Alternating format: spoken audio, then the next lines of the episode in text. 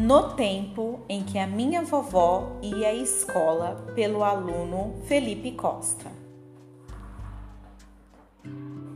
Ela não usava caneta, ela usava tinteiro, o material escolar era carregado em malas, o uniforme era bem formal, as meninas e os meninos não estudavam na mesma sala.